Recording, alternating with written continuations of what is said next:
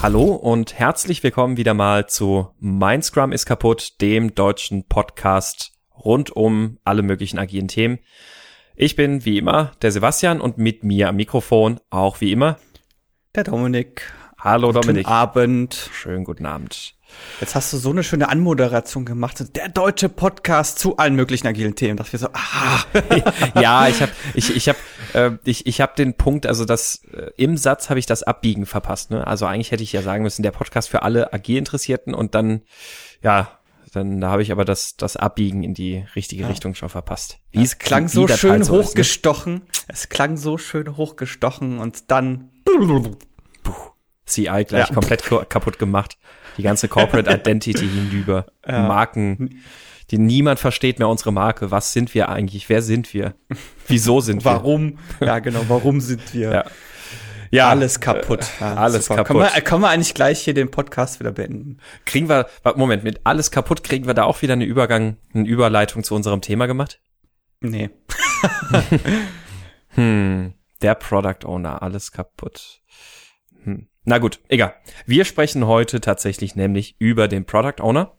Äh, konkret hatten wir auch dabei ein, zwei Sachen im Hinterkopf, nämlich äh, einerseits diese Frage, ist denn so Product Owner eigentlich ein Team oder ist das eine Einzelperson? Wer trägt dort die Verantwortung?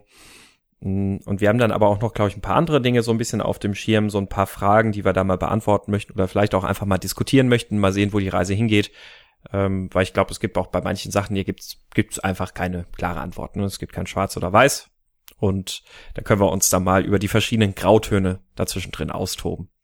Genau oder in Beratersprech. Es kommt drauf. Es kommt drauf an. Genau und dann noch schön ja. und dann noch schön den Schal um den Hals wickeln. Entschuldigung. kann man, kann man müsste eigentlich mal so ein Hipster-Berater-Meme machen. ja, vielleicht, ja. So ähm, Hipster Consultant. Es ist übrigens tatsächlich, also ich, ich, ich war die Woche bei, bei einem Team und habe da ein Training gemacht, ähm, bei dem nachher so, also sie haben halt, wie, wie das halt so oft ist bei so einem Training, ähm, die, die machen schon irgendwie Scrum, ähm, aber halt nicht so richtig und haben dann eben ihr Training und stellen dann fest, oh, so ist das eigentlich gedacht. Ah. Und ähm, eine dieser Sachen war halt, ach Moment mal, wir brauchen einen Product Owner, wir können nicht einfach fünf Product Owner haben. Ähm, das ist, glaube ich, ein Thema, über das wir gleich mal ganz kurz sprechen können oder sollten. Und das andere war dann im nächsten Schritt nämlich dann die Überlegung, ja, aber wo kommt denn der dann eigentlich her? Weil, also, das, egal aus welchem Bereich wir den bei uns stellen, der, der, der also, da, da wird es niemanden geben, der dann Commitment bekommt, der eine Rückendeckung auch dafür bekommt, für das, was er da machen soll. Aber wir haben da ja so ein paar Consultants, die stehen wunderbar zwischen den Stühlen. Die können das doch werden. Was glaubst du da? Was hältst du davon? Äh, schwierige Situation. Ich, äh, das hängt jetzt tatsächlich sehr von der Firmenkultur ab und davon, wie die Leute, die es innerhalb der Firma selber sein könnten, tatsächlich welche Kompetenzen die haben. Ich habe nämlich schon diverse Product Owner gesehen, die selber aus der Firma kamen, die aber keine Entscheidungskompetenz hatten. Und damit hat die ganze Product Owner-Rolle fast überflüssig gemacht. Ja, also du meinst jetzt nicht die, die fachliche Kompetenz, sondern tatsächlich dann die Kompetenz im Sinne von, ähm, die, diese Person ist empowered, ne? wie, wie es dann. Ja, genau, also Entscheidungskompetenz. Also, genau, also die darf Entscheidungen fällen und sie werden im Unternehmen respektiert. Genau, in, in konkreter Fall war das äh, nämlich so, dass diese Person jede Entscheidung mit, äh, mit dem Chef absprechen musste. Mhm. Und das hat halt wahnsinnig zäh gemacht und immer so, das war immer so, ein so, so ein so wischiwaschi. Ja, vielleicht. Frag mich morgen noch mal. Mhm. Das ist natürlich etwas schwierige Situation und sehr unbefriedigend. Es, es schwächt ja auch natürlich die, die Stellung des Product Owners im Bezug also in jede Richtung eigentlich, ne? Also zum, zu, sowohl zu den Stakeholdern als auch zum Team hin. Wenn der Product Owner nie sagen kann, gut, das machen wir jetzt so, oder ich, ich priorisiere, priorisiere das jetzt so und so, sondern jedes Mal erstmal sagen muss, oh, mal gucken, muss ich mal klären, dann mhm. ja, hat er da natürlich kein besonders starkes Standing. Ähm, aber genau ja, das, ja. Das und gleichzeitig so dieses, äh, du bist dir eigentlich, kannst dir sicher sein, dass wenn er eine Entscheidung trifft, wird sie ab und zu mal einfach dann im Nachhinein von seinem Chef Wieder geändert. kassiert. Mhm. Ja, genau. Ja. Also genau die Frage hatte ich dann in dem Moment auch gestellt. Also können, können diese Consultants, also es ist, ist ja jetzt vielleicht dann erstmal nicht schlecht, wenn, wenn die jetzt am ehesten als unpolitisch und ohne eigene Agenda betracht werd, betrachtet werden und damit dann so ein bisschen dazwischen stehen. Das ist ja dann vielleicht schon mal ganz gut oder ist schon mal eine ganz gute Voraussetzung. Die zweite Frage ist dann aber tatsächlich halt, oder meine Frage ist da nicht in dem Moment denke ich auch dann gewesen, aber also dürfen die diese Entscheidung treffen? Können die diese Entscheidung treffen? Und kriegen die dazu, sind die dazu befähigt? Und da waren sich dann alle einig, äh, eigentlich nicht. Nein. Und, und genau, das hängt, das hängt dann aber wirklich von der Situation ab. Also mhm. wenn ich die Consultants entsprechend einstelle und denen die Kompetenz gebe, dann ist das natürlich die bessere Situation. G genau, richtig. Also der, die Idee für diesen Fallback kam da in dem Moment natürlich, weil die sind halt schon da und haben aber jetzt aktuell tatsächlich nur so eine beratende und ja, kommunikative Funktion zwischen den verschiedenen Bereichen. Mhm. Ähm, äh, genau, das, das andere, was, was ich gerade eben kurz angesprochen hatte und gesagt hatte, okay, da, da müssen wir gleich noch zurück äh, drü drüber sprechen. Ähm, wo, jetzt drehen wir eigentlich zwei Kreise, ne? Also eigentlich könnten wir jetzt erstmal das Thema noch zu Ende bringen, von wo kommt denn der Product Owner eigentlich dann? Bleiben wir da. Ja. Genau, bleiben wir bei ja, dieser Baustelle. Wenn wir schon mal da sind. Genau, genau. richtig, ne? Wir machen, wir haben, wir haben ein VIP-Limit, wir haben nur ein Thema, das wir jetzt gerade zeitgleich bearbeiten können. Wir können jetzt nicht 15 Themen aufmachen. Ähm, ach so? Ach. Das wäre mal sehr interessant, aber fürchterlich ineffizient. ähm, die Frage, die sich da tatsächlich so ein bisschen gestellt hat, war, wo kommt der Product Owner denn jetzt eigentlich her? Und ähm, wenn, wenn wir jetzt mal so überlegen, in, in einem üblichen, typischen Umfeld, ähm, ist der Product Owner ja oftmals jemand, der zum Beispiel aus dem Produktmanagement kommt. Ne? Mhm. Das oder oftmals auch, wenn es so eine Über so einen Übergang gibt von klassischem zu agil, oftmals dann auch irgendwelche Projektleiter oder Projektmanager. Mhm. Ja. Also so aus diesem Project Office, wie es dann ganz gern mal heißt. Ja, ja, genau, richtig, ja. Und ähm, was, was denkst du? Passt das eigentlich so in der Regel? Oder? Hängt vom Produkt ab, glaube ich. Äh, prinzipiell finde ich jetzt nicht unbedingt das, was dagegen spricht, aber der muss halt die Rolle verstehen und der muss auch die fachliche Kompetenz mitbringen. Also da, es hilft halt nichts, wenn ich jetzt ein, sagen wir, ein sehr technisches Produkt habe, meinetwegen, ich baue eine, eine API und ich setze jemanden äh, hin als Product Owner, der keine Ahnung von Programmierung hat mhm. der nicht, der, also dem ich erstmal erklären müsste, was ist eine API überhaupt. Das, ähm, das, das wirft gleich, finde ich, schon die nächste interessante Frage auf. Denn ein Product Owner wird ja gemeinhin auch als fachlicher Experte beschrieben. Also hast du ja gerade selbst auch gesagt. Ähm, das heißt also, er muss natürlich die Fachlichkeit, die Domäne verstehen, ähm, um die dort ein Produkt entwickelt wird. Ne? Hm, jetzt, ja, genau. Jetzt ist die Frage, es gibt ja durchaus Themen, die bleiben wir erstmal in, in der einfachen Dimension dieses Problems. Es gibt ja durchaus Themen, die wahnsinnig komplex sind. Also die, ähm, ich, ich nehme jetzt mal das Beispiel ein Data Science Team, ähm, das, das, dessen tägliche Aufgabe es ist, äh, zu forschen, Algorithmen zu entdecken, zu probieren, ähm, Muster in Daten und sowas zu erkennen, um daraus dann halt neue Produkte bauen zu können und Verbesserungen für ihre Kennzahlen zu machen und, und, und. Mm, dieses Data Science Team dient aber natürlich auch einer gewissen Aufgabe, zum Beispiel um den Umsatz innerhalb des Unternehmens zu steigern. Also wenn wir jetzt mal das Beispiel nehmen, einen Online-Shop und die haben ein großes Data Science-Team, ähm, dann, dann forschen und arbeiten die dort, um Datenprodukte quasi zu entwickeln, die dann hoffentlich den Umsatz steigern. Ähm, wo, wo würde man da jetzt tatsächlich einen Product Owner sehen mit seinem, seinem, ähm, ja, mit seiner Expertise?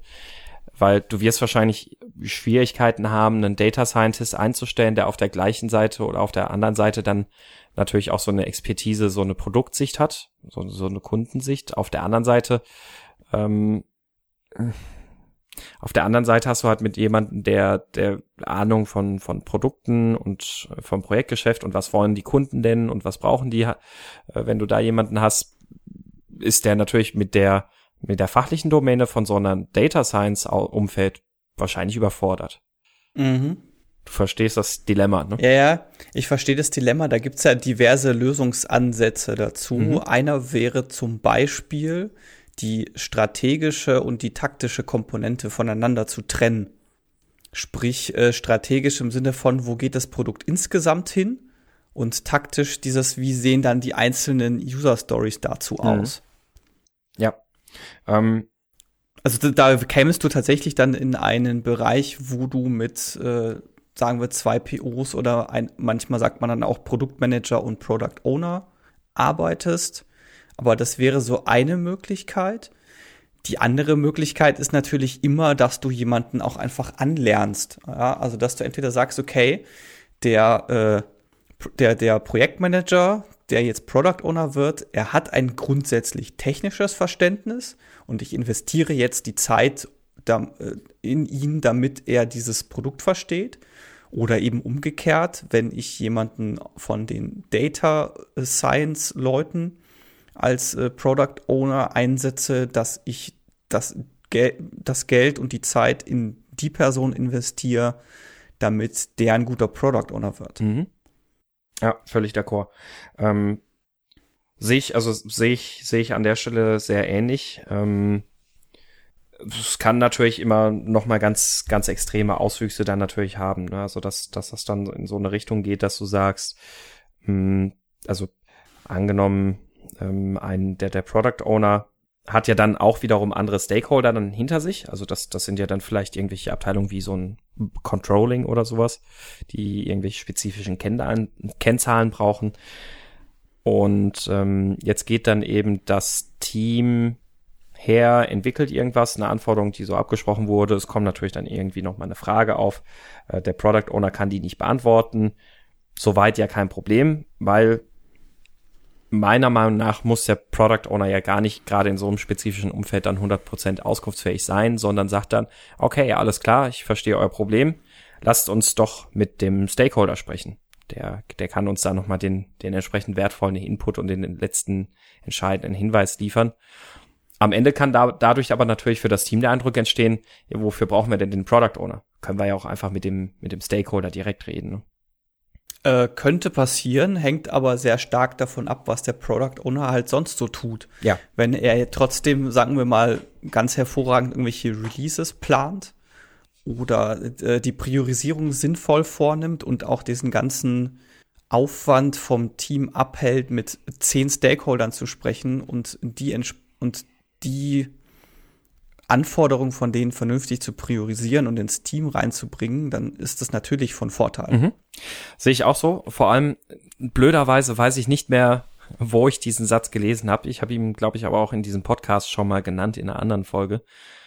Product Owner sollten viel mehr Zeit ins Priorisieren investieren und nicht in das Definieren von Anforderungen. ähm, und, und da steckt tatsächlich, finde ich, ein sehr fundamentaler ähm, eine sehr fundamentale Wahrheit dahinter. Denn Product Owner ist ja, also die Rolle des Product Owner ist ja in erster Linie vor allem deshalb entstanden, weil es sonst immer diese Priorisierungsrangeleien in Unternehmen gibt und Politik und all und alles das Ganze drumherum. Anforderungen formulieren und schreiben, das können am Ende ganz viele Sachen. Und es steht ja zum Beispiel auch im Scrum Guide drin, dass das Development Team zum Beispiel auch dabei unterstützen kann, Anforderungen zu schreiben, dass der Scrum Master unterstützen kann, ähm, dass der Product Owner andere Leute zur Unterstützung holen kann. Was natürlich wichtig ist, er muss die Anforderungen zumindest insoweit verstanden haben, dass er in der Lage ist, eine Priorisierung auf der Grundlage zu machen, was denn jetzt den höchsten Kunden- und Unternehmenswert erzeugt und Geschäftswert. Und das ist aber, glaube ich, was, was halt immer sehr gerne übersehen wird und ähm, dann immer sehr viel Zeit darin investiert wird, dass der Product Owner derjenige ist, der hat bis ins letzte Detail alle möglichen Sachen spezifiziert und ausarbeitet und die Priorisierung dann nur noch so schnell husch husch gerade eben noch so vom vom Backlog Refinement oder vom Sprint Planning macht. Ne? Mhm. Kennst du das? Ja, nein, nein, das ist noch nie gesehen. noch nie gesehen. Was ich noch finde, was halt damit reinfällt, ist, ist, dass ein Product Owner, wenn ich, wenn ich einen aussuche, darauf, ach, darauf zu achten, dass er eine gewisse soziale Kompetenz besitzt. Mhm. Weil der muss halt sehr viel mit äh, Leuten reden und da hilft es jetzt nicht, wenn ich so ein Trampeltier als Product Owner habe. Ja. Ja, zumal, also es, es, es gibt ja auch solche Situationen, wo wo du durchaus ja auch mal ein bisschen subtiler, sag ich mal, vorgehen musst. Ne? Also es gibt ja auch durchaus den Fall, dass du äh, gerade wenn du intern eine Art Dienstleister bist oder eine Art Produkt baust, dass du etwas baust, das aus Unternehmenssicht eigentlich in für eine Abteilung gebraucht wird, die Abteilung selbst aber erstmal sagt, was will ich denn damit? Ich kann komme auch so klar, wie ich jetzt klarkomme. Mhm. Ja, und und dann da, da brauchst du halt jemanden, der dann auch mit dem ge gewissen sozialen Geschick unterwegs ist, um, um so jemanden an Bord zu holen und dann nicht irgendwie zu sagen, guck mal, wir haben das jetzt gebaut, jetzt teste mal, wo der andere dann sagt, habe ich das bestellt, wollte ich das haben? Nö. So, so, sondern dass man dann halt auch eben mal solche Sachen macht wie, keine Ahnung, äh, beim in der Küche mal abfangen und ah, na, wie läuft's? Und ähm, übrigens, wir haben da jetzt was gebaut, das könnte für euch auch irgendwie interessant sein. Das, das hat die und die Effekte, das bringt das und das. Ähm, soll ich dir das mal schnell zeigen? Also so ein bisschen, ja, Leute halt auch einfach, einfach ähm, überzeugen und begeistern zu können. Quasi dieses How to influence people. Ja, wobei How to influence klingt jetzt tatsächlich so ein bisschen negativ tatsächlich, ne? Aber es ist ja, es ist halt eine andere Botschaft, ob ich jemanden sage, du guck mal, wir haben hier was gebaut, das könnte was für euch sein und wir hoffen, es kann euch helfen. Wollen wir uns das mal angucken, als zu sagen, wir haben hier was gebaut, ihr müsst das jetzt benutzen und wir erwarten von euch bis nächste Woche Feedback dazu. Ob ihr wollt oder nicht. mhm. Wird bestimmt sehr gut funktionieren, ja. Garantiert, klar. Ähm, wenn wir jetzt gerade auch schon darüber gesprochen haben, was ist denn denn mit dem Product Owner, der also was ich jetzt gerade auch gesagt habe, das Product Owner soll vor allem priorisieren. Und, und das muss auch der Schwerpunkt seiner Tätigkeit sein, weniger das, das detaillierte Spezifizieren oder Ausarbeiten von Anforderungen. Jetzt ist ja dann die Frage, ähm, wie, wie verteilt man diese Last? Wie schultert man das? Darf so ein Product Owner, darf der eine Einzelperson sein? Darf das, darf, dürfen das drei gleichwertige Product Owner sein? Darf das äh, was auch immer sein? Ja, ah ja. Nein, tatsächlich, ich habe da unterschiedliche Erfahrungen gemacht. Und zwar mh, mm, sowohl positiv, wenn es ein Team ist, als auch negativ, wenn es ein Team ist. Also jetzt Team gleich zwei Personen aufwärts. Mhm. Ähm, und zwar habe ich es eben sowohl damals, äh, als wir selber damit angefangen haben, sind wir irgendwann dazu übergegangen, dass wir tatsächlich zwei POs eingesetzt haben. Einfach weil zwei die POs für ein Team. Zwei POs für ein Team, mhm. genau. Mhm. Aus dem einfachen Grund, weil das Team nach unserer Definition zwei Produkte betreut hat und sich der, der jeder von den POs in dem einen Produkt am besten ausgekannt hat, mhm. die sich also die sich aber so gut verstanden haben, dass sie überhaupt kein Problem damit hatten, äh, vernünftig sich untereinander abzusprechen. Das heißt also Priorisierungskonflikte harte gab es da auch nicht ähm, und das die waren sich sozusagen einig, wenn der eine gesagt hat, du, der Vorstand macht mir gerade Druck, wir müssen das und das Thema jetzt unbedingt machen. Genau, zumal, zumal das auch da noch mal ganz klar geklärt war, dass der Product Owner, der quasi der ursprüngliche Product Owner war, im Zweifelsfall die das letzte Wort hat. Also falls, also er konnte quasi im Prinzip sagen, ähm, nee, tut mir leid, das müssen wir jetzt so und so und so machen. Ich kann deine Argumente verstehen, aber weil müssen wir das jetzt so machen. Okay, verstehe. Gut, also dann, dann gab es da aber doch, doch immer noch eine, eine gewisse Unterscheidung, was, was den, was die Verantwortlichkeit angeht. Weil das, also da wollte ich jetzt tatsächlich auch ein bisschen drauf raus, weil ich glaube, das Risiko, also das, das ist ziemlich cool, dass das bei euch gut funktioniert hat. Das Risiko, was bei sowas natürlich immer mit einhergeht, ist, dass du halt, halt dann auch wieder diese gleichen Priorisierungsrangeleien austrägst, die du, die du sonst auch hast. Hm, weswegen, weswegen ich halt schon davon überzeugt bin und ähm, ich, ich interpretiere den Scrum Guide auch so, dass es halt als Product Owner wirklich in der Verantwortung nur ein, exakt eine Person geben kann. Mm, also ich habe mich vorhin auch noch mal ein bisschen schlau gelesen mhm. und äh, da war ein Satz, der war so schön. Und zwar, wenn du ein Product Owner Team machen möchtest, dann funktioniert das nur, wenn du konsensfähig bist. Und das mhm. ist halt genau das. Also wenn du in der Lage bist, dich als Team gemeinsam eine Entscheidung zu treffen, also an und für sich genauso wie ein Entwicklungsteam das machen würde, mhm. dann funktioniert's. Und was ich da auch sehr interessant fand, ist, das war ein Artikel von Roman Pichler, wo äh, ein Vorschlag war, das Ganze an den Zyklus, äh, also an den Entwicklungszyklus vom Produkt zu machen. Sprich, äh, an den, an den Entwicklungszyklus vom Produkt zu koppeln. Sprich, je heißer die Phase, also gerade am Anfang, desto eher ein einzelner Product Owner. Und wenn sich dein Produkt schon so ein bisschen stabilisiert hat und dann so anfängt, so ein bisschen sich auszufächern und neue Facetten dazukommen, dann kannst du es eher mal ein bisschen aufteilen. Mhm. Ähm, das stellt mir jetzt dann aber die Frage, warum sollte ich denn so ein Team wollen oder machen? Ähm, also ich sage auch gleich, warum, warum ich, sich mir die Frage gibt. Am Ende in, in meiner sehr, sehr, sag ich jetzt mal an der Stelle, sehr strikten Sichtweise würde ich sagen, am Ende sind die anderen Leute halt Stakeholder, oder nicht? Äh, jein.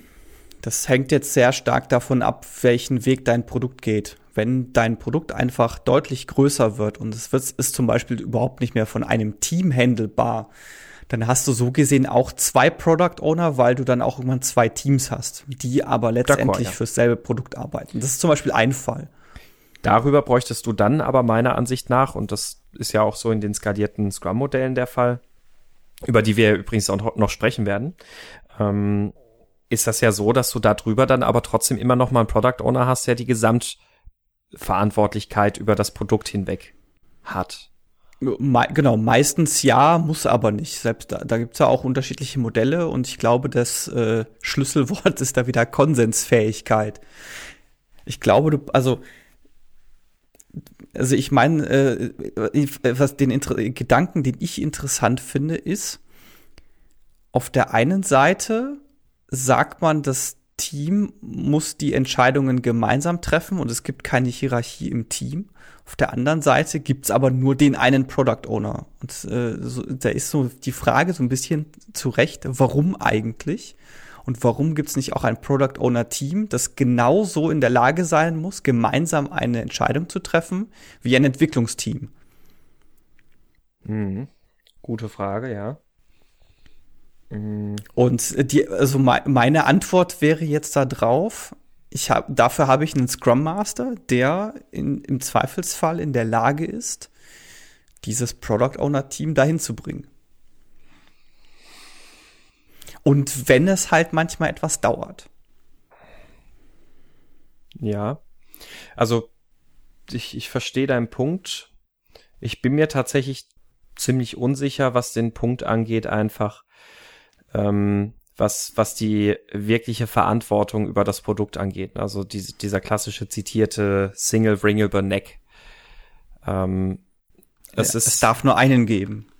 Nee, also nicht mit Single Ringable Neck, es darf nur eingeben, sondern auch im Sinne von, ähm, na, wie soll ich das formulieren?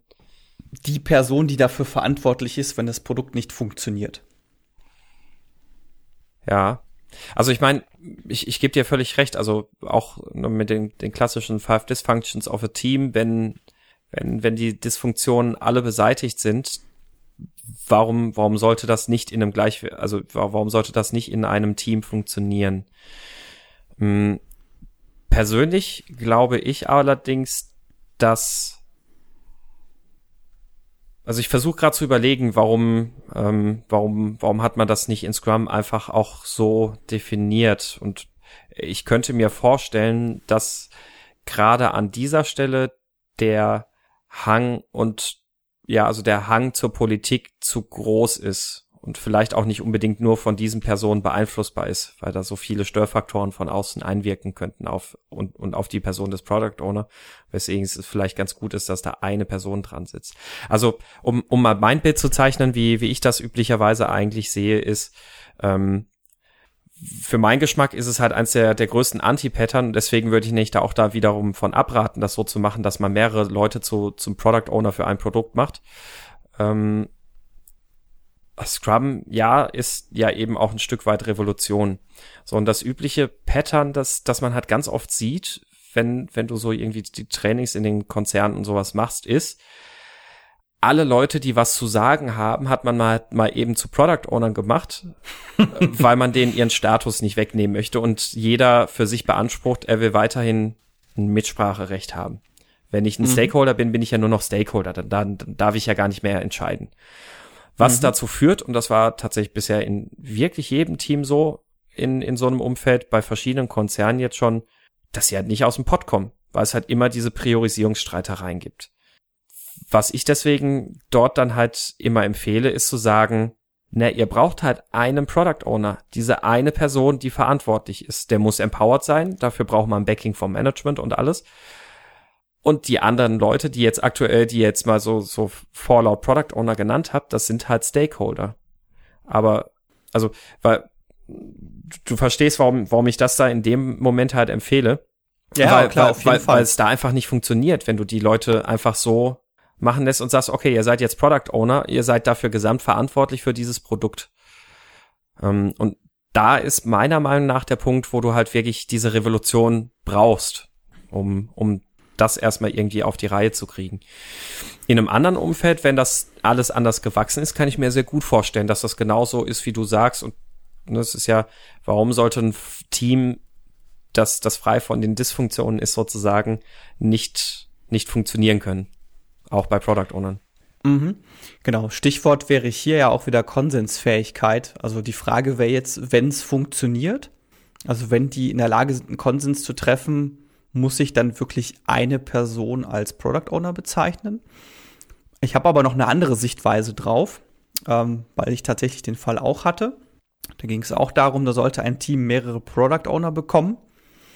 Und da hat sich das Entwicklungsteam direkt drüber beschwert, weil sie den Fall schon mal hatten und sie gesagt haben, wenn es mehr als einen Product Owner gibt, ist das für die wahnsinnig anstrengend, weil die nicht wissen, wen sie ansprechen sollen. Ja, sehr, sehr guter Punkt, ja.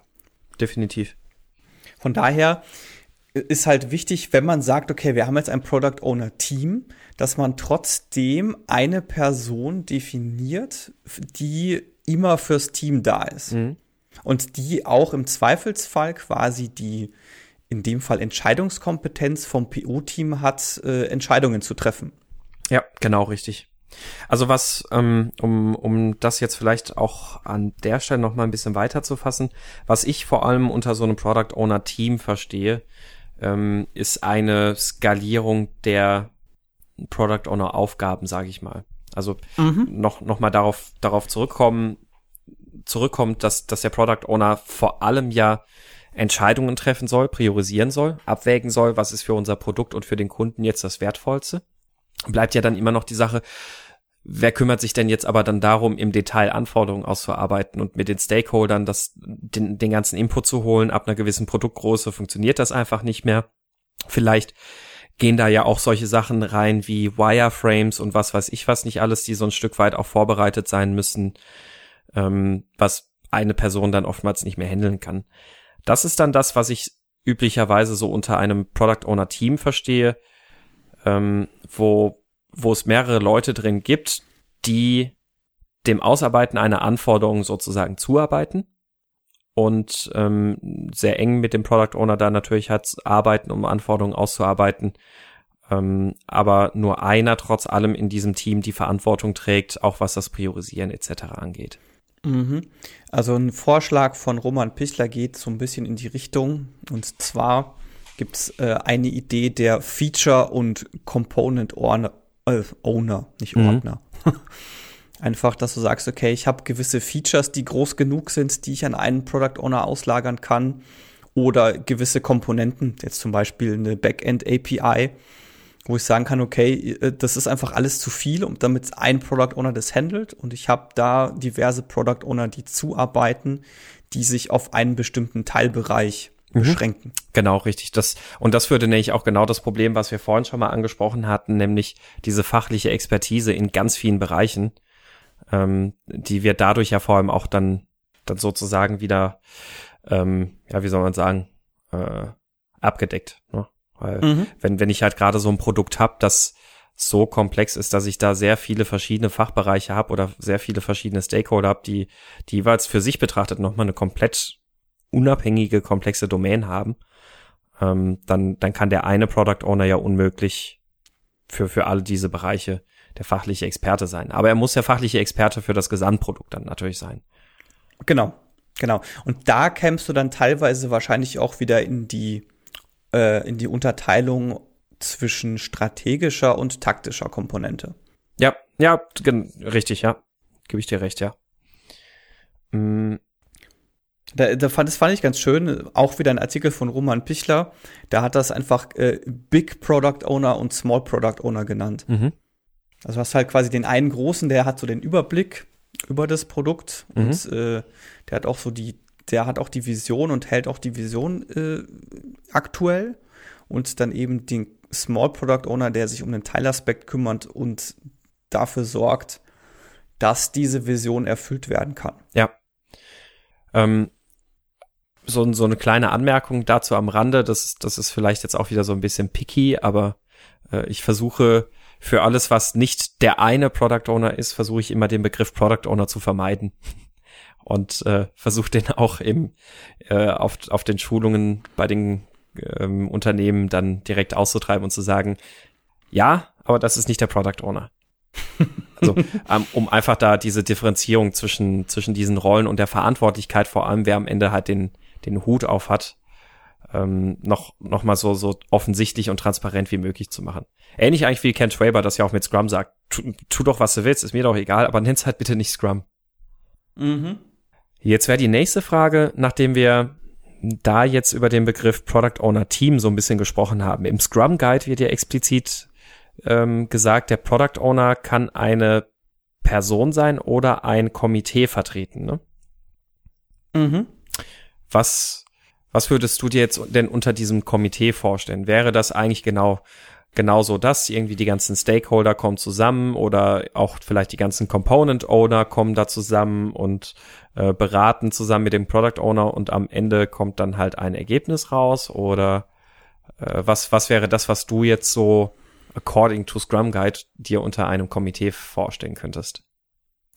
Also so wie du es jetzt beschrieben hast, äh, würde ich das jetzt so interpretieren, wie wir es jetzt auch schon beschrieben haben. Und zwar, du hast diese, du hast diese Gruppe, dieses in dem Fall Komitee, das in der Lage ist, äh, Konsens zu treffen.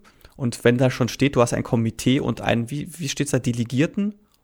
Ähm, Delegierten gibt's ja nicht im Scrum Guide, nein. Aber ich muss, muss eh nochmal zurückrudern. Ich habe das nämlich nicht ganz sauber wiedergegeben, den Satz. Der Product Owner ist eine einzelne Person, kein Komitee. Er kann zwar ah. die Wünsche eines Komitees im Product Backlog wiedergeben, aber diejenigen, die ein, den Eintrag eines Produkt Back, nein, den Eintrag des Produkt Backlogs in seiner Priorität verändern möchten, müssen sich an den Product Owner wenden. Was im Grunde genommen eigentlich auch nochmal dem Recht gibt, was ich vorhin auch gesagt habe, ähm, dass e egal was da hinten dran steht, welche Entscheidungswege du da hinten dran hast, äh, du brauchst halt diese eine, exakt eine Person, die am Ende rechenschaftspflichtig ist. Ne? Hm, rechenschaftspflichtig klingt jetzt so ja, gesetzlich. Ja, aber ich meine, ja, sagt, sagt, sagt man ja auch zum, zum Scrum, äh, zum Development Team. Das Development Team ist ja auch rechenschaftspflichtig für das, was sie arbeiten. Mhm. Das ist richtig, ja. Also, der, der Begriff klingt natürlich jetzt sehr hart, also ich verstehe, was du sagen willst. ich überlege gerade so, ob es tatsächlich einen Fall geben könnte, wo das, wo das gegeben ist. Also, dass du wirklich äh, rechenschaftspflichtig bist? Wahrscheinlich ja, aber mir fällt gerade keiner ein. Mhm. Also vermutlich, wenn dein Produkt entsprechend ähm, mh, hm, wenn Fehler in, wenn, wenn Fehler in deinem Produkt oder irgendwie Fehlkonzepte in deinem Produkt Menschenleben bedeuten können, ja. Meinetwegen, du baust ein Flugzeug oder so, aber ich Also recht, glaub, recht, nicht, rechenschaftspflichtig ist, glaube ich, hier noch mal ein bisschen anders natürlich gemeint. Also es steht, steht ja sogar im Scrum Guide in Klammern noch mal accountable dahinter, um klar zu machen, ja, eigentlich ist dieser etwas, etwas andere Begriff von Accountability halt gemeint, ne? Mhm, ist, ich meine, okay, Accountability ja, ja. übersetzt halt, übersetzt halt nach rechenschaftspflichtig. Und ja. es ist, wie du, wie du sagst, im Deutschen ein sehr, sehr harter, gesetzlich definierter Begriff. Mm, aber Accountability und das, das ist ja auch nochmal sowas, was in Five Dysfunctions ja auch genannt ist, sagt natürlich, ähm, jemand, jemand trägt einfach Verantwortung für seine Entscheidungen. Mhm. Die Frage, die sich mir jetzt gerade so die ganze Zeit wieder stellt, es äh, geht so ein bisschen in das, was ich irgendwann vorhin schon gesagt habe. Und zwar wird vom Entwicklungsteam erwartet, dass sie in der Lage sind, gemeinschaftlich Entscheidungen zu treffen und gemeinsam die Verantwortung zu tragen. Beim Product Owner wird es aber auf eine Person abgewälzt. Mhm. Und da stell ich, stellt sich mir tatsächlich so ein bisschen die Frage, warum man, äh, warum man quasi nicht auch noch den Schritt geht zu sagen, okay, Product Owner ist ein Team und auch die müssen in der Lage sein, gemeinschaftlich die Entscheidung zu treffen und auch gemeinsam die Verantwortung tragen.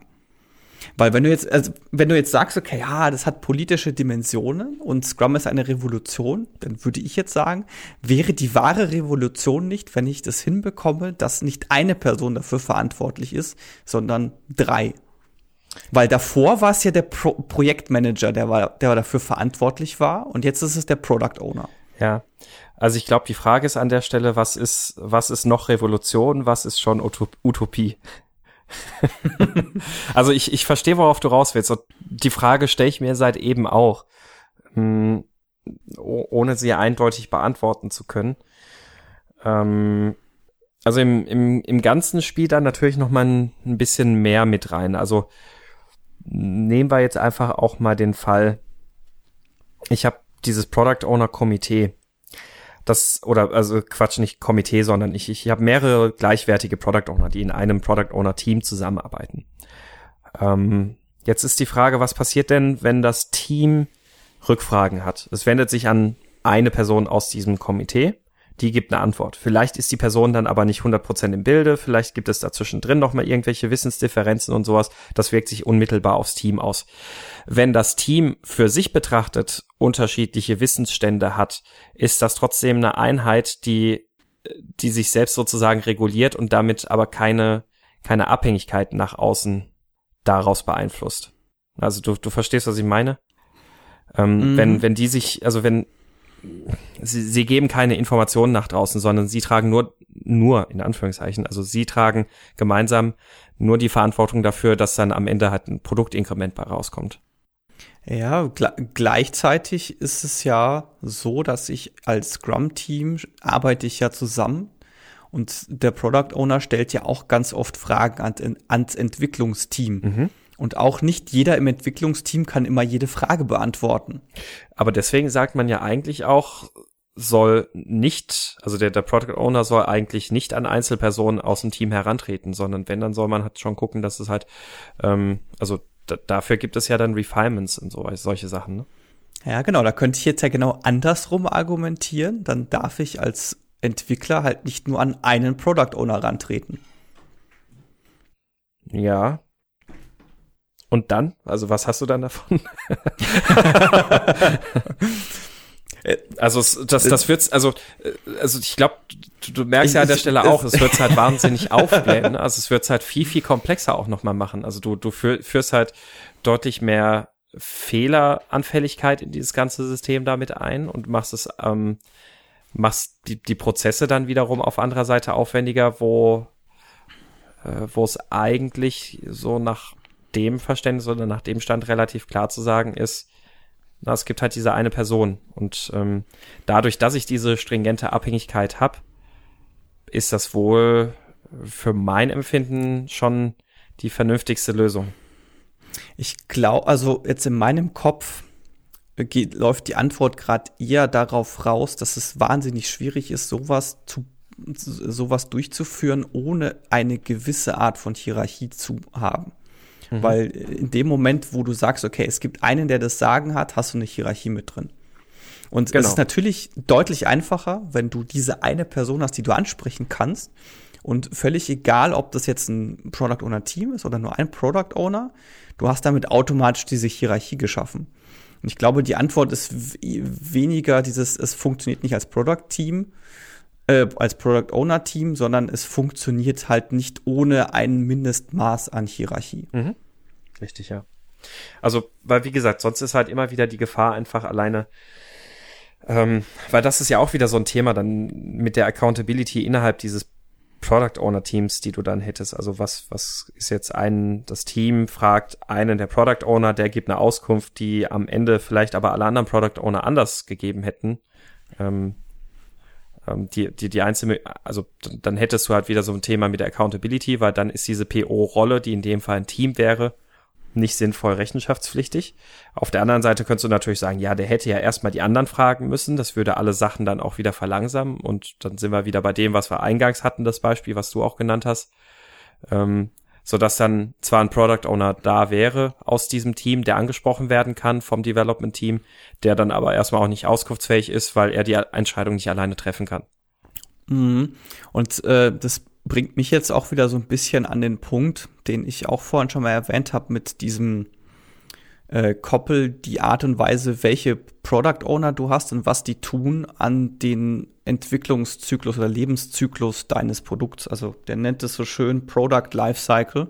Mhm. Und zwar, dass wenn du, wenn du wirklich so in dieser Anfangsphase bist und dein Produkt ist noch gar nicht draußen, dann guck tunlichst, dass du einen Product Owner hast, der in der Lage ist, schnell Entscheidungen zu treffen und autark Entscheidungen zu treffen. Und je stärker sich dein Produkt dann im Nachhinein irgendwann diversifiziert und äh, mehr ausprägt und einfach größer wird, dann kannst du drüber nachdenken, das so ein bisschen aufzuteilen, auf mehrere Leute aufzuteilen und eventuell nach Features, Komponenten oder wie auch immer aufzuteilen. Mhm. Die Verantwortlichkeit am Ende kannst du aber natürlich nicht aufteilen. Für mein Verständnis. Äh, kommt drauf an, wie du es aufteilst. Ähm, wenn du sagst, du teilst es jetzt nach Features und Komponenten auf, dann wahrscheinlich eher nicht, weil kommen wir jetzt wieder in dieselbe Diskussion mhm. wie eben schon. Wenn du aber sagst, okay, ich, äh, mein Produkt ist so groß, ich ziehe da jetzt Einzelprodukte draus, dann ja. Äh, er hat als ganz schönes Beispiel genannt den Facebook Messenger. Mhm. Der ist halt auch aus dem Produkt hervorgegangen und ist mittlerweile ein eigenes Produkt. Ja. Und dann hast du natürlich eine eigene Verantwortlichkeit für dieses eigen, eine Produkt. Genau, d'accord, ja. Wenn, also das, das und das, da sind wir ja auch genau bei dem Begriff Product Owner, ne? Also das, die, die Frage, die man sich am Ende halt immer stellen muss, ist, wie, was, was definiere ich dann auch als mein Produkt? Und wenn, wenn ich dann sage, ja, okay, genau. der Messenger, der ist jetzt ein eigenes Produkt, da macht das natürlich total Sinn. Also ohne Frage. Ja. Äh, der nennt es so schön Unbundling and Product Vari Vari Variants. Sprich, entweder du ziehst halt wirklich ein Einzelding äh, raus und machst es zu einem eigenen Produkt, oder du teilst die Product Owner nach Produktvarianten auf. Mhm. Also sein Beispiel war jetzt, es gibt ein iPod Shuffle und ein iPod irgendwas. Äh, Im Prinzip beides iPods, aber die sind halt von der Variante her so unterschiedlich, dass du da einfach zwei, zwei Teams draus machst. Mhm. Ja, also da, da wird jetzt, glaube ich, auch dann schon wieder spannend, wie du dann auch auf diesem strategischen Level dann natürlich auch Abhängigkeiten auflöst, ne? Ähm, dass, dass du so mhm. eine strategische Synchronisation dann zwischen den verschiedenen Produkten dann auch hast, die, oder zwischen den Produktvarianten, weil die Abhängigkeiten ja erstmal sehr groß sind. Ähm, aber ja, ja, das, das, genau. das ist, glaube ich, dann eher wieder ein Thema für, für diese Scaling-Scrum-Geschichte. genau. Und das, da kommst ja dann meistens in in die Situation, dass du dann anfängst mit einem Chief Product Owner oder so. Genau, richtig, ja. Also das, das ist ja auch sowas, was alle diese skalierten Scrum-Modelle gemeinsam haben, dass es eben eine, eine strategische Situation, äh, strategische Situation, strategische Synchronisation gibt. Ja, genau. Ja, dieses Portfolio-Management, ja, wie genau, es ja ganz gerne heißt, ja. Ja, also ich, ich meine, jetzt haben wir 45 Minuten. Ich glaube, ähm, eigentlich. Also mir fällt jetzt auch kein weiterer Aspekt gerade mehr ein. Ich habe auch schon alle meine Punkte, die ich aufgeschrieben habe, durchgestrichen. Sehe ich genauso. Ich habe hier auch meine, meine ganzen Notizen, meine ganzen Bullets, die, die mir jetzt für das Thema am Herzen lagen, eigentlich auch soweit durch. Äh, da würde ich sagen, sind wir doch dann tatsächlich ähm, mal wieder in einer angenehmen Timebox, also in einer Timebox mit Gummiwand. ähm, haben wir es haben wir's doch mal wieder geschafft. Aber wir sind unter einer Stunde. Aber wir haben ja noch die Picks vor uns, ne? Ja, genau, ich, genau, ich wollte jetzt fragen, zählt die Timebox eigentlich mit Picks oder ah, ohne Picks? Man, man merkt wieder das schöne Wort an. eigentlich, ne? Ja. es kommt drauf an. Es kommt drauf an. Ja, äh, Dominik, magst du den Anfang machen? Hast du einen Pick der Woche? Ich habe einen Pick der Woche und zwar heißt der Artikel, wenn Unternehmen Prozesse mit Kultur verwechseln. Geht einfach darum, was ist Unternehmenskultur und warum funktioniert es nicht, wenn ich sage, so, das ist jetzt unter, unsere Unternehmenskultur, ab morgen müsst ihr die leben. Mhm. Allein weil das schon eine interessante Kultur ist. ja, ja. Okay, ja, finde ich gut. Äh, aus, aus welchem Umfeld kommt dieser Artikel? Also äh, den hat der Konrad heute geteilt. Ah. Also hier unser Gast aus der Konfliktmanagement. Ach so, ja, geteilt, aber er hat ihn nicht, nicht geschrieben, ne? Er hat ihn nicht geschrieben, nein, er hat ihn, äh, er hat ihn heute geteilt. Mhm. Okay. Also. Der Artikel ist, äh, der ist sogar relativ neu, der ist von Ende Januar, sehe ich gerade. Äh, der wurde von Markus Fäd geschrieben. Okay. Also ich meine, dass ich so rein von der Headline her das Ding irgendwie schon mal bei mir hab durchrutschen sehen auch, aber nicht, nicht angeguckt, nicht gelesen. Also cool. Das ist von daher spannend. Ja, was hast du denn? Ja, ähm, ich habe eine Podcast-Empfehlung und ich kann mir vorstellen, so diesen ähm, intensiveren Podcast-Usern ist das eh nichts Neues, fürchte ich. Aber ich bin tatsächlich erst äh, diese oder vergangene Woche drauf gestoßen worden vom Colin, äh, der auch bei uns bei Innovex arbeitet, der Colin Rogowski. Ähm, und zwar ist das der CRE-Podcast vom, ähm, wie, wie heißt er, Tim Pritlove. Ähm, den, den kennt man ja eigentlich, also auch so, so ein bisschen so im ganzen Online-Umfeld. Ich weiß nicht, ob du ihn kennst. Nee, sagt mir Also vielleicht nichts. auch Pritlav oder Pritlove, ich weiß es immer nicht so ganz genau. Ähm, Kenne ich also auch schon, schon länger so als, als eine Netzgestalt irgendwie auch äh, über Twitter, dass ich ja früher irgendwie noch sehr viel genutzt habe.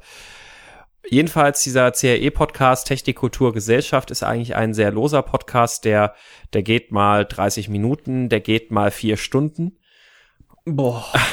Aber ich, ich kann dir versichern, diese vier Stunden sind es dann auch wirklich wert. Ähm, das, das ist dann auch so, dass man so eine Folge nicht komplett an einem Stück hört. Also ich, ich mache die dann auch irgendwie zwischendrin mal aus und höre dann irgendwie bei der nächsten Autofahrt weiter oder sowas. Das mhm. Schöne jetzt an dem Podcast ist aber, dass er sich in jeder Folge zu einem anderen Thema jemanden holt, wo er einfach sagt, oh, finde ich cool, da möchte ich mal drüber, drüber sprechen. Ähm, da gibt es dann zum Beispiel eine Folge, über die hat mich der Colin auch darauf gestoßen, wo es um die Jagd geht. Ähm, also wie, mhm. wie funktioniert eigentlich Jagd und was steckt dahinter, Jagdgesetze, aber vor allem halt auch, ähm, er hat da jemanden gehabt, der erst relativ spät zum Jagen gekommen ist, weil er irgendwie keinen Bock mehr hatte auf sein äh, Geschäftsleben, wo er 90 Prozent in Flughäfen, Flugzeugen und Gebäuden verbracht hat. Ähm, und auch da sehr schön beschreibt, wie, wie er sich für die Natur und für, für die Tiere verantwortlich fühlt und sich als Jäger halt eigentlich auch eher als, als Naturschützer sieht. Und ähm, fand ich sehr interessant, weil es auch eine ganz andere Blickweise auf die Jagd gibt, die, was ja in Deutschland auch ein relativ kritisch besetzter Begriff ist, ähm, eine andere Folge ist, da hat er einen Piloten einer größeren deutschen Airline auch dabei und spricht über die zivile Luftfahrt. Äh, wie, wie funktioniert die Ausbildung? Welche, ähm, welche, welche Regularien gibt es da so? Was muss man eigentlich immer wieder so machen als Pilot? Was passiert, wenn ich nach Novosibirsk fliege, wo kein einziger Fluglotse überhaupt Englisch spricht? Ähm, all solche Sachen. Also es sind tatsächlich immer sehr interessante Anekdoten und der Tim moderiert das auch immer sehr, sehr angenehm und ähm, man, ja, es ist ein toller Podcast, um seinen Horizont zu erweitern. CRE-Podcast unter CREFM. Klingt tatsächlich sehr cool. Und wenn wir schon beim Thema Podcast sind, werfe ich auch noch einen Link ein, werde ich jetzt aber nicht allzu viel dazu sagen. Ey, hör mal, ein Pick pro Woche. Ja, nix da. Äh, und zwar, es passt halt gerade so gut. Okay. Wir, wir hatten ja bei unserem letzten Podcast, also in dem Fall vorletzten, weil du warst ja beim letzten nicht dabei, mhm. sind wir ja auf die Idee gekommen, man müsste einen Trump-Cast machen. Und mhm. Internet, natürlich gibt es schon einen Trump-Cast. Der ist allerdings auf Englisch, den würde ich einfach mit verlinken. Der ist aber sehr hörenswert tatsächlich. Alles klar. Ja, äh, ich habe noch nicht reingehört. Ich habe natürlich von dir den Link bekommen, aber also auch gesehen, aber ich habe natürlich noch nicht reingehört. Gut, ja, dann würde ich sagen, sind wir für heute dann auch durch. Ähm, es wird dann natürlich nächste Woche auch wieder eine neue Folge geben. Ähm, wie immer dürft ihr uns abonnieren und ähm, auf, auf dem Blog natürlich, also mein Scrum kaputt.de, Kommentare dazu dalassen zu unserer aktuellen Folge. Wie seht ihr die Rolle des Product, Product Owners? Welche Erfahrungen habt ihr da schon gemacht? Wo hattet ihr Probleme? Wenn ihr Themenvorschläge habt, dürft ihr das gerne an thema at kaputt.de schicken. Und ansonsten freuen wir uns natürlich über ein Like auf Facebook, eine Bewertung auf Facebook, eine Bewertung auf iTunes und äh, vor allem Twitter scheint ja irgendwie auch so unser aktivster Kanal zu sein. Auch da freuen wir uns immer, mit euch in Kontakt zu treten und euer Feedback zu der Folge zu hören oder eure Gedanken vor allem auch. Übrigens sehr skurril. Wir haben einen Follower, das ist so ein äh, finnischer Alt-Right-Heini. Ja, ich, ich, ich habe es mit Bauchschmerzen schon wahrgenommen. Ja, ist, ja der, äh, es, ich, okay, nein, ich sage, ich sage jetzt nicht, was ich jetzt sagen wollte. Nein, gut, ähm, ja, soweit würde ich sagen. Dann euch allen noch einen schönen Abend, schönen Tag, schöne Fahrt oder was auch immer, guten Flug und bis nächste Woche. Ciao. Bis dann. Ciao.